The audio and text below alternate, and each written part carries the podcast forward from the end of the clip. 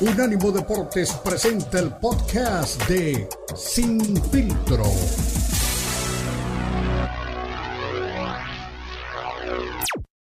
A Mark Marsayo este fin de semana en Ontario, pero uno de los eh, boxeadores que también eh, recientemente obtuvo un, triunfo importante el 18 eh, de febrero, exactamente contra Asad Jovanishan, se llama Luis Panterita Nera, Neri, el tijuanense también, que ha estado por ahí ganando títulos del mundo, peleando con la báscula, pero ahora dice que se siente en el mejor momento de su carrera y lanza retos a diestra y siniestra, incluyendo al monstruo Inoue, que él dice que tiene pues ya todo listo para poder vencerlo. También habla de Yerbonta Davis y hasta del Canelo Álvarez. Así que un poquito de la charla que sostuvo eh, Panterita Neri con los medios de comunicación. Uno del, uno del peso, igual me meteré al Sí, que puede. Peso no, no sé cómo me llaman ellos, siempre y cuando sea una pelea pareja que sea peleador de mi peso. ¿Y cómo ves ahora esta incursión de Brandon Moreno al volver a conquistar el título? Ah, yo estoy contento que es de más y felicitarlo. Brandon Moreno es muy buen peleador. Sí, a ver, un, un Brandon Moreno contra Luis Pantera nadie. Oye, y también, pues, eh, al menos dice el dicho, cosechas lo que siembras. Desde hace 10 años la UFC apostó por México, hicieron varios shows, y ahora prácticamente estamos en un muy buen año porque Brandon Moreno... Ha agarrado mucha fuerza la UFC. Sí. Agarró mucha fuerza y más fans cada vez, agarrado a tener más público. Y sobre todo también en la rama femenil, porque este fin de semana Alexa Grasso también va por un título, entonces eso habla muy bien de que se están haciendo las cosas. no veo mucho UFC, la verdad. No lo veo mucho ni tampoco me Es raro que me quede una pelea. Pero algunas que me llaman mucho la atención sí las espero, como la de Ryan contra Yermonta. Es una pelea que estoy esperando con mucha ansiedad ¿Y cómo ves el tiro? Ah, lo veo bien reñido 50-50 porque eh, García es muy rápido y Yerbonta a veces también baja las manos para atacar, entonces ahí lo puede agarrar con su izquierda, tiene una izquierda muy rápida. ¿A quién le dirías? A Yerbonta. Sí, sí, me gusta más su estilo, me identifico más con él que con Ryan. Bueno, ya ves, este, lo, acá, lo tumbaron en su pelea antepasada a Ryan García, no recuerdo el nombre del peleador, ¿alguien lo recuerda?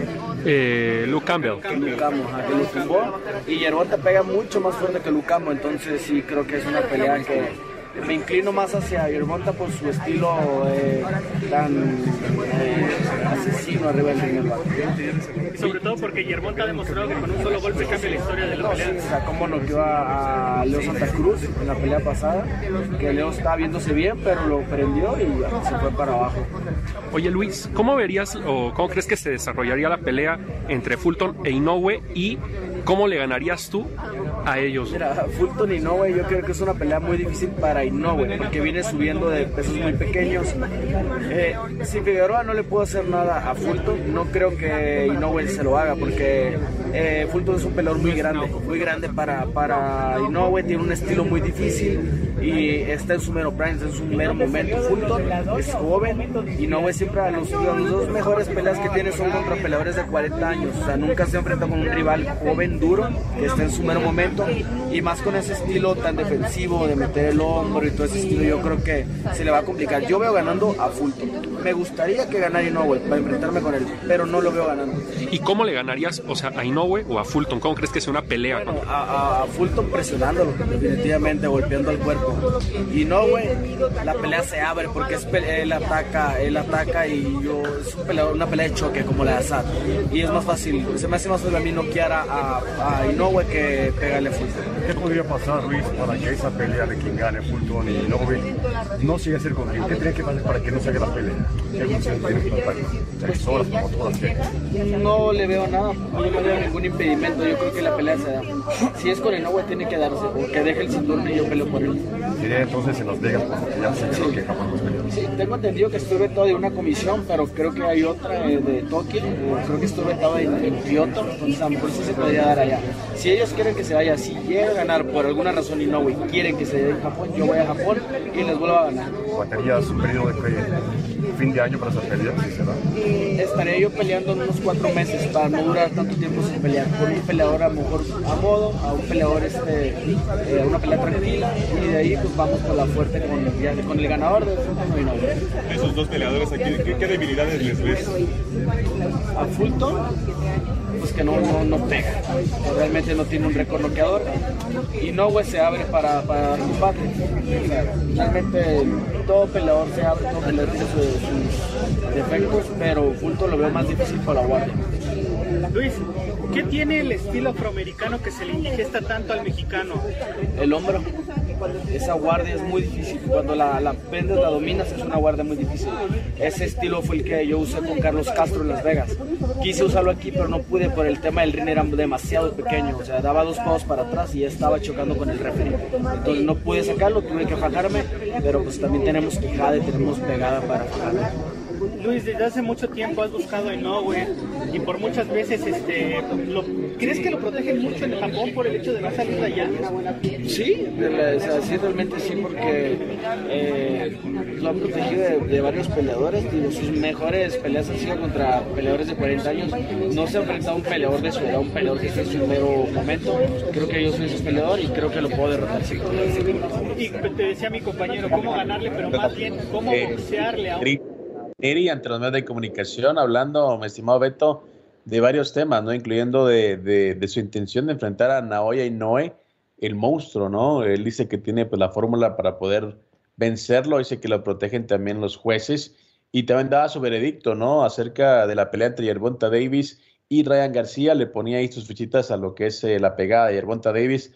Lo que sí es cierto es que es una pelea que se antoja eh, realmente para, para enmarcarla, ¿no? En este primer, eh, este primer semestre del 2023. Eh, muy centrado ahora el Panterita, habla también del UFC, habla de Brandon Moreno, habla de otras cosas. Me parece que el Panterita finalmente está encontrando pues eh, su equilibrio emocional, está muy, pero muy eh, tranquilo ahora el, el Panterita. Sí, sí, sí, por supuesto, ¿no? Eh, está ahí este, pensando, ¿no? En, en- en lo que viene, eh, aterrizando ideas, pero eh, no sé, es este, eh, lo, lo habíamos platicado en su momento, ¿no? Es la, la oportunidad de que de ese salto y, que otra vez se meta este, en el camino de ser un ídolo en México. Vamos a ver si le alcanza. Eh, ¿A ti qué te parecieron sus respuestas? ¿Tú crees que sí, este, el reto que viene pues, su- suena muy importante independientemente del rival, ¿no? O sea, para donde le veas está, está complicado. Claro, exactamente, pero ya cuando llega a ese nivel, eh, pues ya tiene creo que pocas opciones para poder tener peleas eh, más sencillas.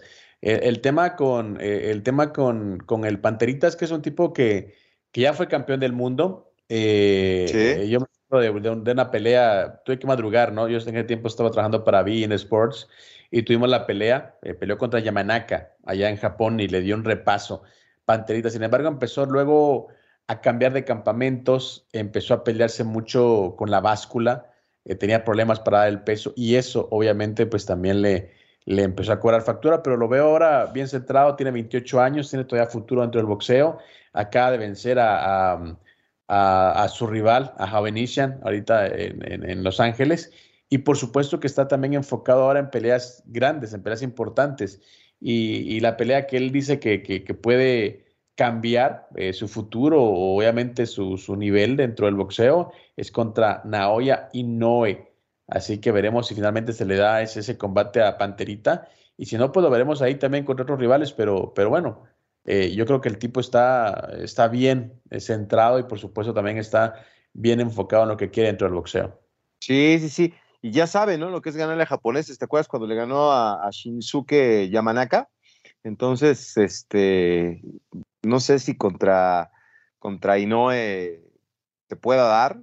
Eh, Yo creo que sí es un, un tiro muy complicado, muy complicado. Pero como dices, ya no hay margen de maniobra. Si quiere triunfar en esto, ya sabe lo que es ser campeón del mundo. Eh, un año, ¿no? Más o menos, bueno, no menos. Fue, fue, ¿Qué fue de agosto del 2017 a febrero del 2018, ¿no? Eh, su reinado en el peso gallo del Consejo Mundial de Boxeo. Entonces, sí, ya e- es el momento de dar el salto.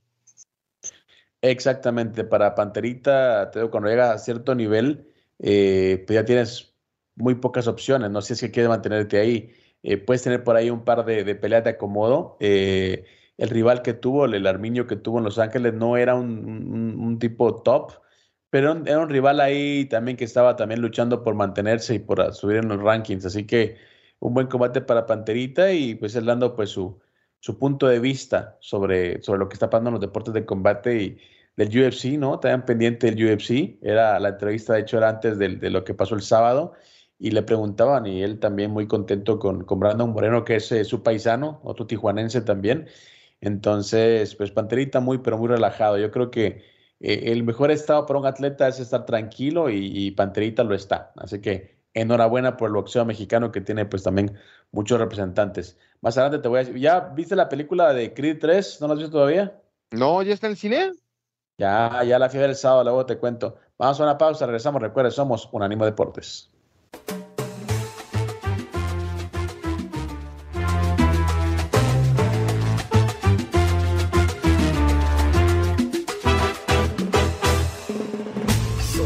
Unánimo Deportes, el poder del deporte y la cultura latina.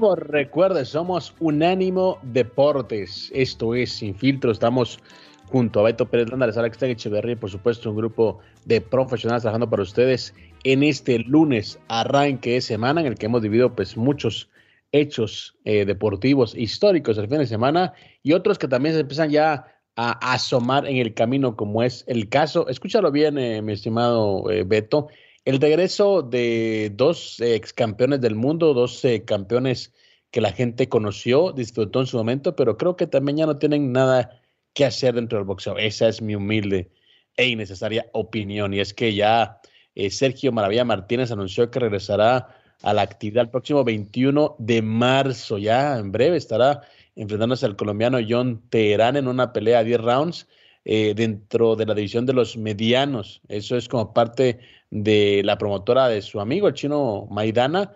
Eh, tiene 48 años ya, el Maravilla Martínez, ¿no?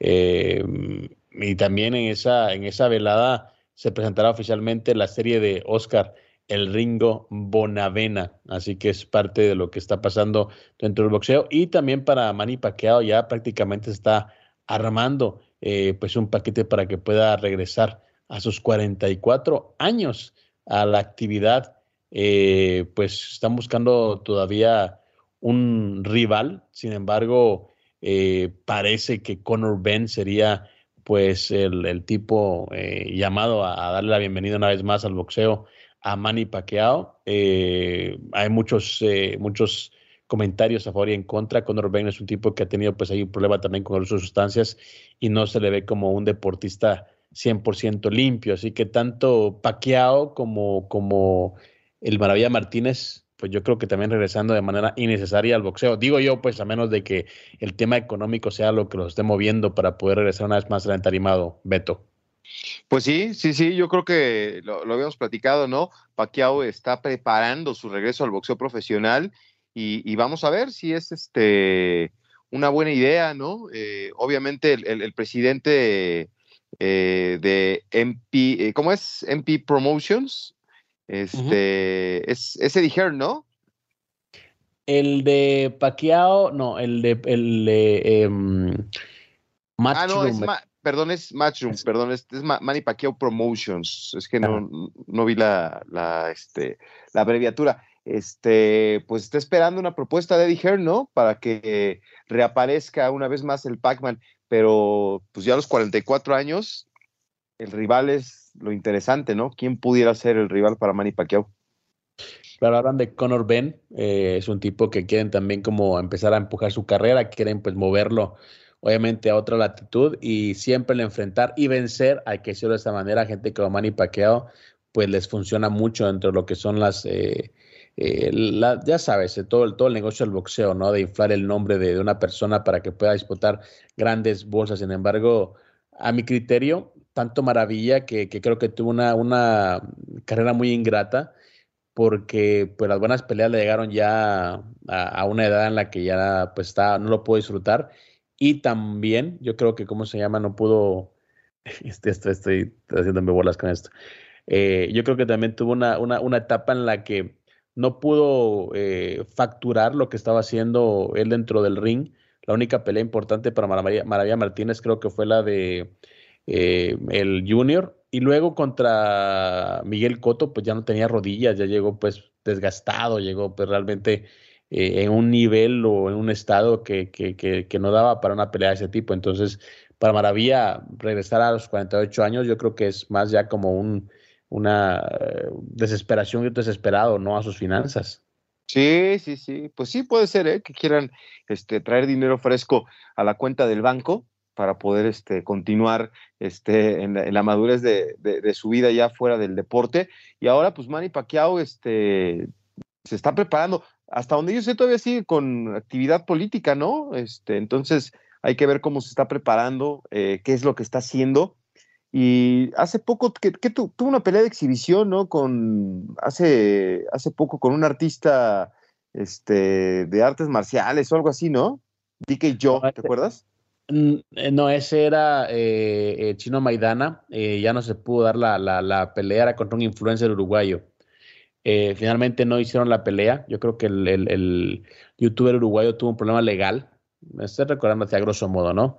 y ya no se pudo dar. El Maravilla hace rato está con, con el tema, primero hizo una promotora, eh, empezó a trabajar como manager de boxeadores y pues ahora una, pues yo no sé, me imagino una eh, movida desesperada, eh, pues está tratando de llevar un poquito más de dinero a, sus arcas. Es lo que yo asumo porque no encuentro pues como tampoco una explicación de regresar a los 48 años al, boxeo, un deporte tan exigente y, tan duro. Y ahora que, veo este caso de, del Maravilla, eh, hay una película en Netflix que se llama El Tigre, es argentina. Habla curiosamente de la historia de un boxeador que prácticamente está retirado, eh, que gana un título y, se quiere retirar y regresa, eh, regresa al, gimnasio pues a sus amigos, sus compañeros, a su entrenador, porque era lo que había hecho toda la vida, y sigue entrenando y se enamora de una chica bastante joven y el tipo pues obviamente vive una, empieza a vivir pues un idilio que lo hace dejar a la familia eh, y regresa al boxeo, regresa al boxeo porque quiere pues obviamente pues demostrarle a la chica que también es boxeadora, que él todavía puede y pues le pegan una paliza en su regreso porque obviamente ya está muy grande, eh, pierde, pierde a la familia, pierde su familia, pierde su carrera, su reputación y termina también perdiendo a la, a la chica, ¿no? Entonces, bueno, de las historias que se dan siempre dentro del boxeo eh, pues también eh, hay que tomar muy en cuenta eso. Y te decía que la película de Creed 3, eh, pues ya está en cartelera. a, mí Creed está bien la, película. A mí lo que no me gusta es que no aparece Rocky, que obviamente pues yo creo que es el, hilo de todos los, de todos los, de toda esta saga. aparece Teofimo López también en la, en, la, ah, misma. Entonces, es, es, un, es, un, es un, está bien, o sea, la película está bien, o sea, sí está entretenida, tiene buenas escenas, pero obviamente pues a toda la gente que, que ha crecido con las películas de culto de Rocky, pues como que sí le pega, ¿no? El que no esté el personaje principal eh, en, este, en, esta nueva, en esta nueva entrega.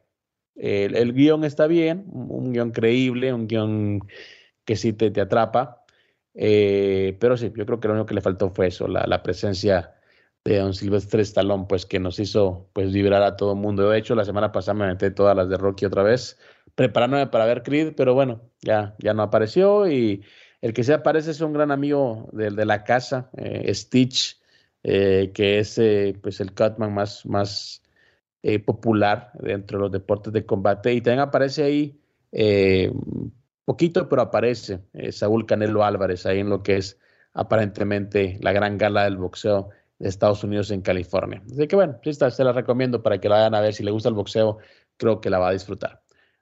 Una pausa más, regresamos para que me hables un poquito ya más a detalle de la Fórmula 1, porque también pues ya pasó Bahrein, pero vienen más cosas para Checo Pérez y también para saber si Verstappen y el mexicano tienen ya una mejor relación. Ya regresamos.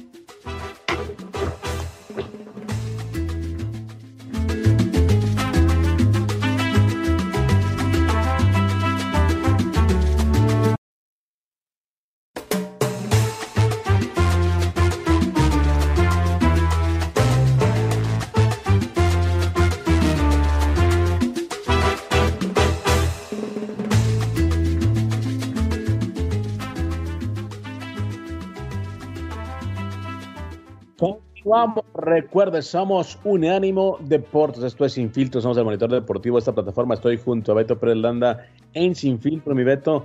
Fin de semana en el que ya arrancó oficialmente la actividad de la Fórmula 1. Eh, el buen Checo Pérez con podio en esta primera presentación de la temporada. Verstappen demostrando que es el mejor piloto de la actualidad y por ahí también los españoles dando batalla. Así que eh, ¿Te gustó lo que viste en esta primera fecha de, de, la temporada Fórmula 1?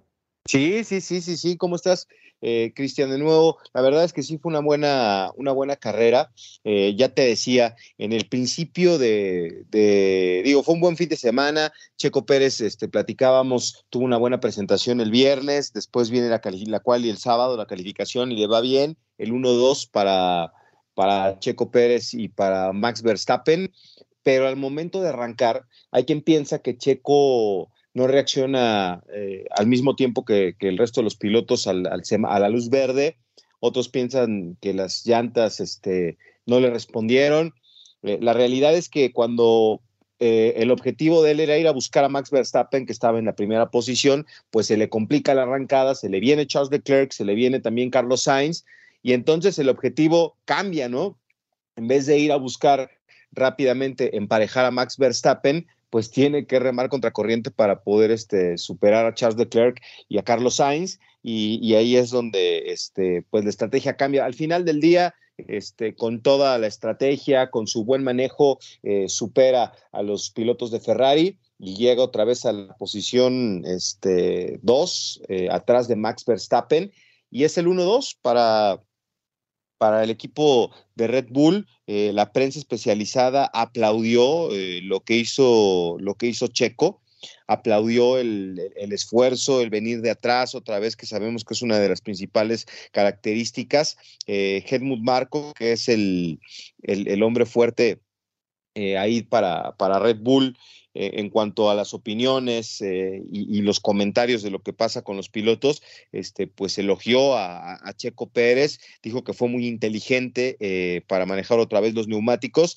y, lo curioso es que se habló español en el podio otra vez. a ver si más adelante tenemos la oportunidad de escuchar.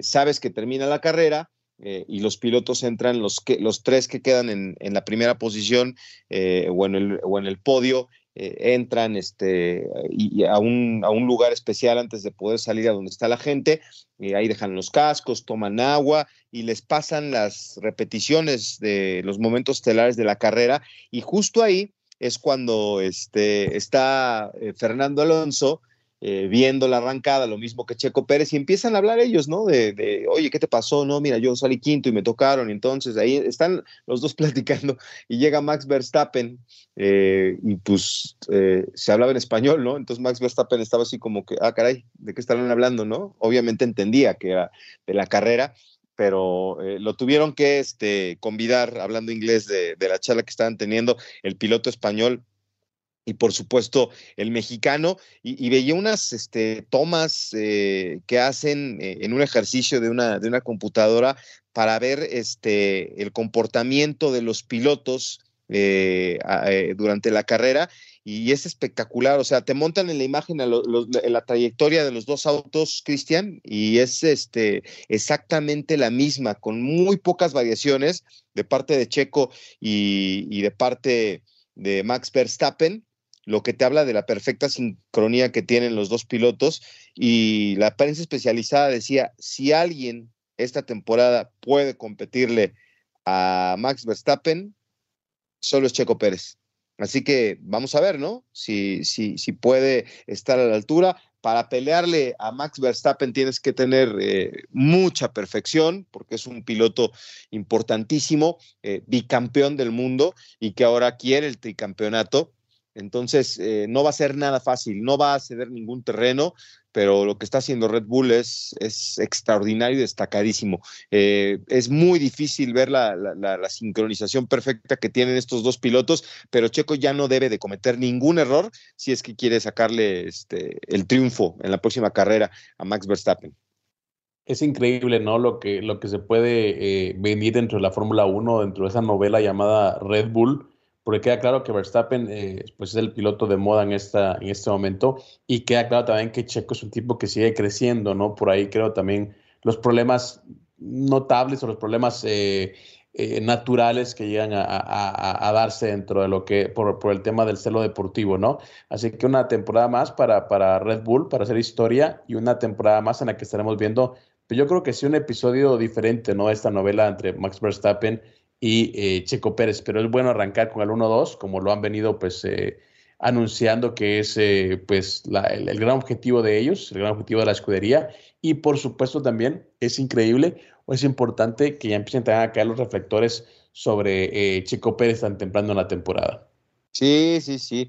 Eh, hubo muy buena, muy buena crítica. Ya ves que con, con, Checo y con los demás latinoamericanos de repente son duros, pero en términos generales la prensa internacional elogió el, desempeño de, de, Checo en esta carrera en Bahrein, aunque obviamente señalan que, que, lo mínimo que se espera de él es que termine en segundo cada, cada uno de los grandes premios que hay en puerta, ¿no? O sea, sí están conscientes de que eh, Max Verstappen lleva mano, y, por eso decían que es lo mínimo que espera que quede en la segunda posición. Entonces, eh, la verdad es que cuando hacen sus calificaciones, este, todo el mundo le pone 9 y 10 eh, a, Checo Pérez en lo que ocurrió. Eh, sí critican lo, de la arrancada, pero su buena conducción, el manejo de las llantas y, su paciencia le permitió a Red Bull quedarse con, con el 2 por 1 y decían ahí, por ejemplo, eh, Checo Pérez se recuperó de un mal comienzo para después luchar con, Ferrari, con el Ferrari de Charles Leclerc y el mexicano eh, estaba después de esta lucha ya muy lejos de Max Verstappen y, no pudo pelear por la victoria, pero eh, ayudó a Red Bull a conseguir este resultado perfecto con una conducción muy sólida a lo largo de la carrera. Así que pues es algo de lo que se, habla de, Checo Pérez. Eh, todas van más o menos por, por, ese, por ese tenor, eh, Planeta Fórmula 1, de Crash, eh, Motorbox, que son The Race, que, son de las revistas o los medios especializados de Fórmula 1, pues todos destacan la paciencia y el buen manejo que tuvo Checo Pérez para superar a Charles Leclerc y quedar este, no muy lejos de Max Verstappen. Bueno, así que es eh, parte de lo que está pasando en la Fórmula 1. Es increíble realmente eh, lo que puede llegar a acontecer este, esta temporada. ¿Tú cómo lo ves? ¿Tú crees que sí eh, limaron asperezas Verstappen y, Checo Pérez o crees que por ahí quedó todavía la herida por lo que ha pasado en el pasado entre estos dos? Se supone que sí, se supone que sí, pero el otro día me lo explicaba un, un, este, un amigo que, que también tiene muchos años en la Fórmula 1 y me decía, a ver, Beto, yo sé que, te gustaría que Checo ganara y que, que Max le ayudara, así como Checo le ha ayudado, pero e, es muy, muy, este, muy claro, ¿no? O sea, Max Verstappen es el, piloto número uno, es un ganador y como todo ganador quiere ganar más y quiere ganar más y quiere ganar más. Seguro ya hablaron, este, llevan una buena relación, pero, pero Max quiere, quiere ganar, o sea, ya ganó un título, después ganó otro, quiere el tricampeonato y después seguro va a querer ser el, piloto más ganador. O sea, no, no, no puede permitirse un segundo de, de, bajar la intensidad Max Verstappen para alcanzar todo lo que quiere dentro de la Fórmula 1. Entonces, eh, Checo, pues lo mismo, ¿no? Tendrá que estar a la altura y esa competencia permitir que sigamos viendo a estos dos pilotos normalmente este, arriba de los podios, ¿no? Entendiendo que va a haber este, algún imponderable, y, que algún día le va a fallar el motor a cualquiera de los dos, pero lo que mostraron en esta primera carrera es que están para marcar el ritmo de la, de la competencia en este 2023. Lo que yo siempre he dicho en cualquier deporte y pasa con las rivalidades, en este caso son dos, dos tipos del mismo equipo, pero la, rival, la rivalidad la hacen bien siempre a cualquier deporte, a cualquier instancia, eh, porque creo que eso eh, le da, pues obviamente, pues una presión extra tanto a Checo como, como a Verstappen y, yo creo que también le hace bien a la escudería, le hace bien al deporte, le hace bien a la temporada eh, eh, tener este tipo de competencias. Curiosamente llegan ahora entre dos tipos de la misma escudería, porque realmente uno siempre piensa, ¿no? Eh, tendría que llegar contra, contra, contra Ferrari, contra otras escuderías, sin embargo está llegando internamente, pero ojalá que esa, esa, esa convivencia o esa, esa competencia pues solamente traiga cosas buenas. Sí, sí, sí, o sea, el que, el que tu compañero te exija y te demande perfección, pues eso hace que, Checo Pérez esté en, un gran momento, ¿no? Eh, obviamente Checo también quiere ganar y seguro estoy que va a poder conseguir victorias esta temporada y, este, la realidad es que hoy está en un nivel muy alto, es el mejor piloto mexicano de todos los tiempos. Eh, estaba buscando eh, reacciones de la gente y te encuentras videos de, gente que está trabajando y que ya tiene la aplicación de la Fórmula 1 para poder ver la carrera, esté donde esté, todo el mundo celebrando. Eh, fue un, buen domingo para, el aficionado al automovilismo. Es cierto, todo el mundo lo quiere ver en el primer lugar, pero pues fue un, buen arranque, ¿eh? fue un, arranque de ensueño, dijo Checo, este, este fin de semana ahí en Bahrein, y esperemos que ahora de este fin de semana al otro en, en Arabia Saudita también pueda conseguir un buen resultado. Perfecto, así que vamos a una pausa, regresamos para rematar una edición más de Sin Filtro.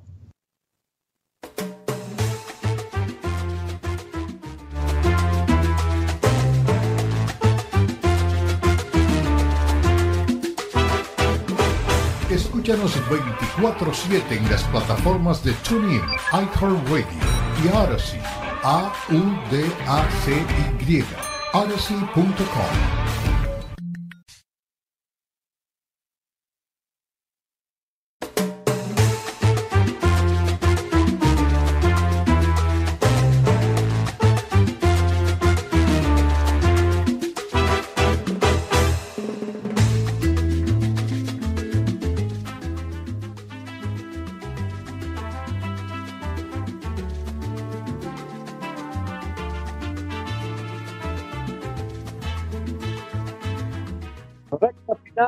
sin filtro, estamos Unánimo Deportes. Quiero invitarlos a ustedes eh, que sigan los deportes a diario, que no se pueden perder la sección especial del Clásico Mundial de Béisbol que tenemos en unánimodeportes.com, así como también las redes sociales y los podcasts con toda la información que usted pueda buscar acerca de este evento. De momento le cuento que República Dominicana también ya anunció el reemplazo de Vladimir Guerrero Jr. para este clásico mundial de béisbol a pocas horas de confirmarse la lesión de, Guerrero y su ausencia en este torneo, pues ya la selección dominicana anunció que Jamer Candelario será quien ocupe esa vacante. Eh, de esta manera lo anunciaban, decían la República Dominicana es una fuente inagotable de talento para el béisbol. Eso nos distingue. Quiero dar la bienvenida a Jamer Candelario al equipo, quien siempre ha manifestado su deseo por defender la patria en el terreno de juego. Es un profesional a carta cabal. Eso lo dijo a través de un comunicado el gerente general y jugador del equipo quisqueyano, Nelson eh, Cruz. Asimismo, también México, que participa en esta competencia, tiene pues, la mira puesta en lo que es la primera final de la misma. La novena mexicana cuenta con varios jugadores que llegan con excelente estado de forma y también buscarán trascender y pelear la corona del clásico mundial de béisbol. Así pues eh, lo decía su su entrenador, quien decía, bueno, las aspiraciones son llegar a la final y esa es la aspiración de cada uno de los jugadores. Gente como Julio Urias o bien Alex Verdugo son pilares en este roster y van con esa mentalidad porque están en equipos en donde siempre aspiran a lo máximo. Así que también hay béisbol del bueno, mi estimado eh, Beto.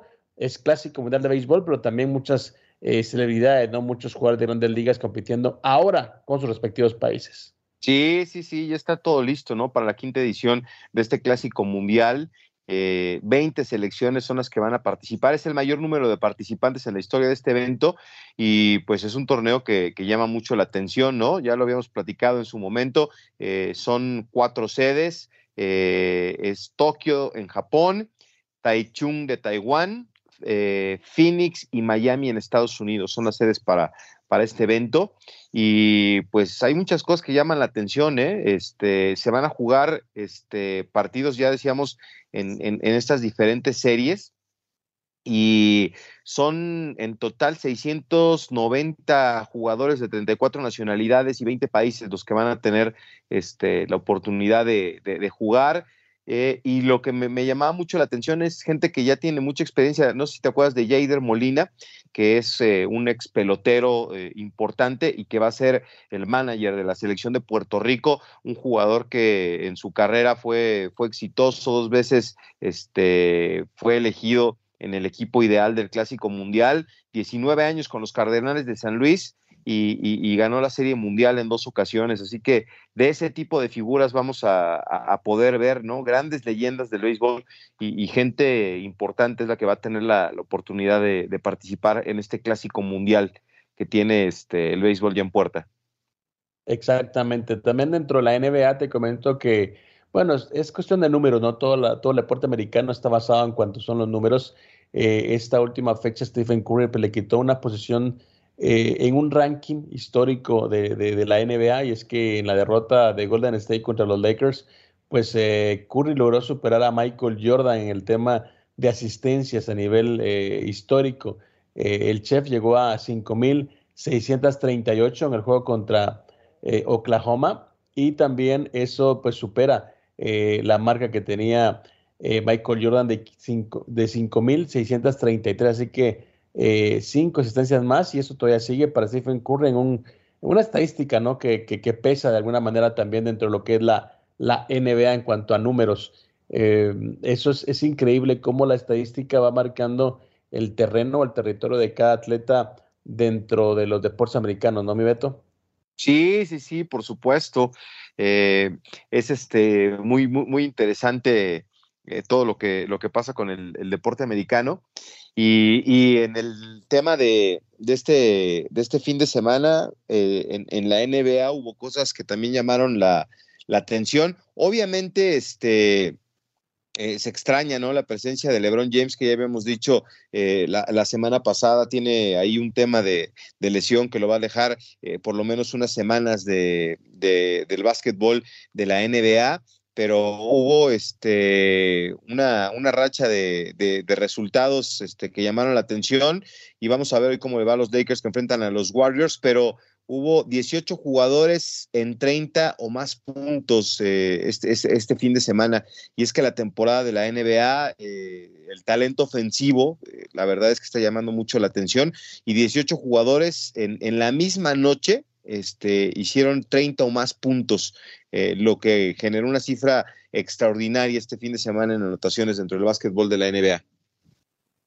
Perfecto, también eh, dentro de la información de la NFL, eh, al parecer ya Derek Carr estaría amarrado a los Santos de Nueva Orleans, en lo que es pues uno de los primeros movimientos que se dará en la agencia libre. Hay que recordar que Derek Carr pues, fue separado de los Raiders luego de nueve temporadas con el cuadro maloso era el jugador que más temporadas tenía con el equipo negro y plata y ahora pues los Santos al parecer serían el destino para este mariscal de campo.